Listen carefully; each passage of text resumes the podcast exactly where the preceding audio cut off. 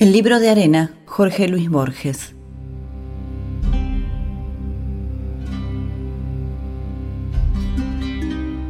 La línea consta de un número infinito de puntos, el plano de un número infinito de líneas, el volumen de un número infinito de planos, el hipervolumen de un número infinito de volúmenes.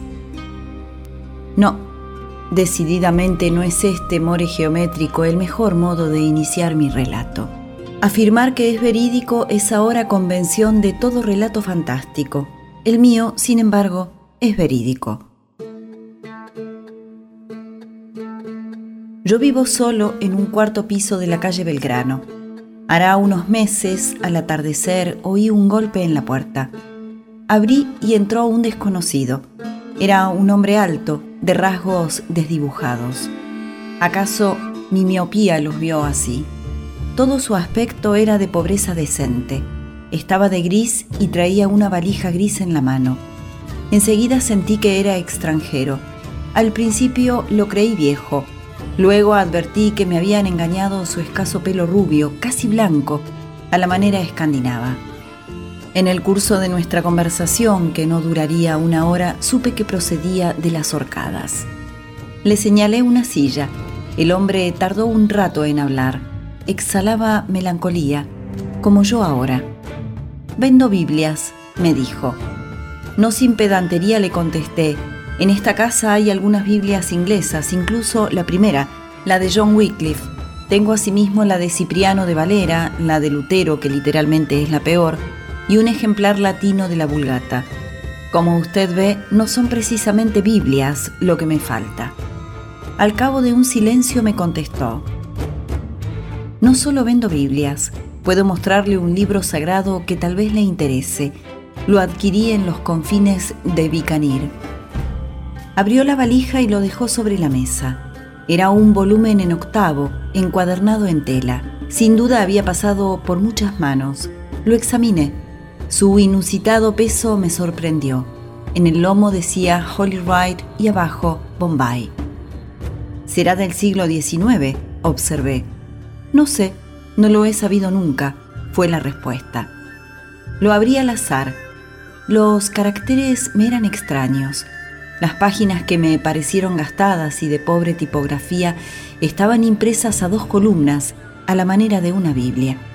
El texto era apretado y estaba ordenado en versículos. En el ángulo superior de las páginas había cifras arábigas. Me llamó la atención que la página par llevara el número, digamos, 40.514 y la impar, la siguiente, 999. La volví. El dorso estaba numerado con ocho cifras. Llevaba una pequeña ilustración, como es de uso en los diccionarios, un ancla dibujada a la pluma como por la torpe mano de un niño. Fue entonces que el desconocido me dijo, mírela bien, ya no la verá nunca más. Había una amenaza en la afirmación, pero no en la voz. Me fijé en el lugar y cerré el volumen. Inmediatamente lo abrí. En vano busqué la figura del ancla, hoja tras hoja. Para ocultar mi desconcierto le dije, se trata de alguna versión de la escritura en alguna lengua indostánica, ¿no es verdad? No, me replicó.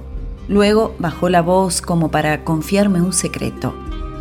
Lo adquirí en un pueblo de la llanura, a cambio de unas rupias y de la Biblia. Su poseedor no sabía leer. Sospecho que en el libro de los libros vio un amuleto. Era de la casta más baja. La gente no podía pisar su sombra sin contaminación. Me dijo que su libro se llamaba El libro de arena, porque ni el libro ni la arena tienen ni principio ni fin. Me pidió que buscara la primera hoja. Apoyé la mano izquierda sobre la portada y abrí con el dedo pulgar casi pegado al índice. Todo fue inútil. Siempre se interponían varias hojas entre la portada y la mano. Era como si brotaran del libro. Ahora busqué el final. También fracasé. Apenas logré balbucear con una voz que no era la mía. Esto no puede ser. Siempre en voz baja el vendedor de Biblias me dijo, no puede ser, pero es. El número de páginas de este libro es exactamente infinito. Ninguna es la primera, ninguna la última. No sé por qué están numeradas de ese modo arbitrario. ¿Acaso para entender que los términos de una serie infinita admiten cualquier número? Después, como si pensara en voz alta, si el espacio es infinito estamos en cualquier punto del espacio. Si el tiempo es infinito estamos en cualquier punto del tiempo. Sus consideraciones me irritaron. Le pregunté, Usted es religioso, sin duda. Soy presbiteriano. Mi conciencia está clara. Estoy seguro de no haber estafado al nativo cuando le di la palabra del Señor a trueque de su libro diabólico.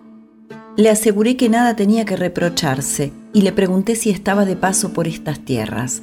Me respondió que dentro de unos días pensaba regresar a su patria. Fue entonces cuando supe que era escocés de las Islas Orcadas. Le dije que a Escocia yo la quería personalmente por el amor de Stevenson y de Hume. Y de Robbie Burns, corrigió. Mientras hablábamos, yo seguía explorando el libro infinito. Con falsa indiferencia le pregunté, ¿Usted se propone ofrecer este curioso espécimen al Museo Británico? No, se lo ofrezco a usted, me replicó y fijó una suma elevada. Le respondí con toda verdad que esa suma era inaccesible para mí y me quedé pensando. Al cabo de unos minutos había urdido mi plan. Le propongo un canje, le dije. Usted obtuvo este volumen por unas rupias y por la escritura sagrada. Yo le ofrezco el monto de mi jubilación que acabo de cobrar y la Biblia de Wycliffe en letra gótica. La heredé de mis padres. A Black Letter Wycliffe, murmuró. Fui a mi dormitorio y le traje el dinero y el libro. Volvió las hojas y estudió la carátula con fervor de bibliófilo. Trato hecho, me dijo. Me asombró que no regateara. Solo después comprendería que había entrado en mi casa con la decisión de vender el libro. No contó los billetes y los guardó. Hablamos de la India, de las horcadas y de los yards noruegos que la rigieron. Era de noche cuando el hombre se fue. No he vuelto a verlo ni sé su nombre. Pensé guardar el libro de arena en el hueco que había dejado el Wycliffe pero opté al fin por esconderlo detrás de unos volúmenes descabalados de las mil y una noches. Me acosté y no dormí. A las tres o cuatro de la mañana prendí la luz. Busqué el libro imposible y volví las hojas. En una de ellas vi grabada una máscara. El ángulo llevaba una cifra, ya no sé cuál, elevada a la novena potencia. No mostré a nadie mi tesoro a la dicha de poseerlo se agregó el temor de que lo robaran y después el recelo de que no fuera verdaderamente infinito.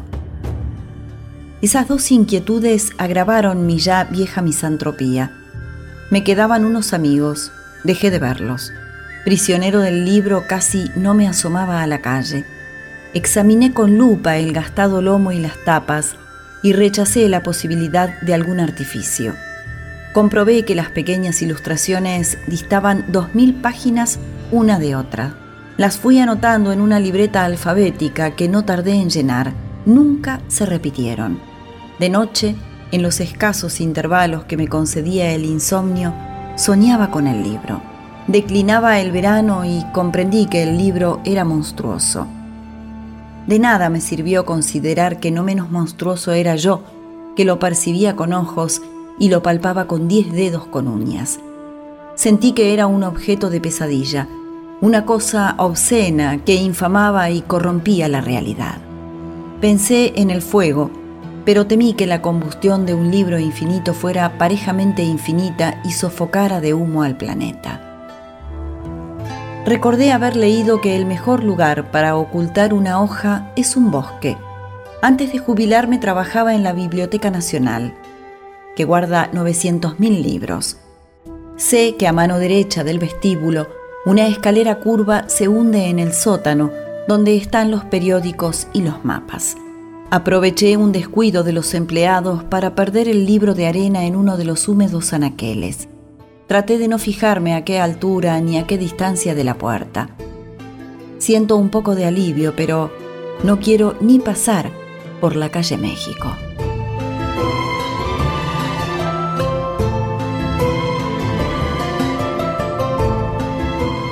El libro de arena, 1975. Jorge Luis Borges.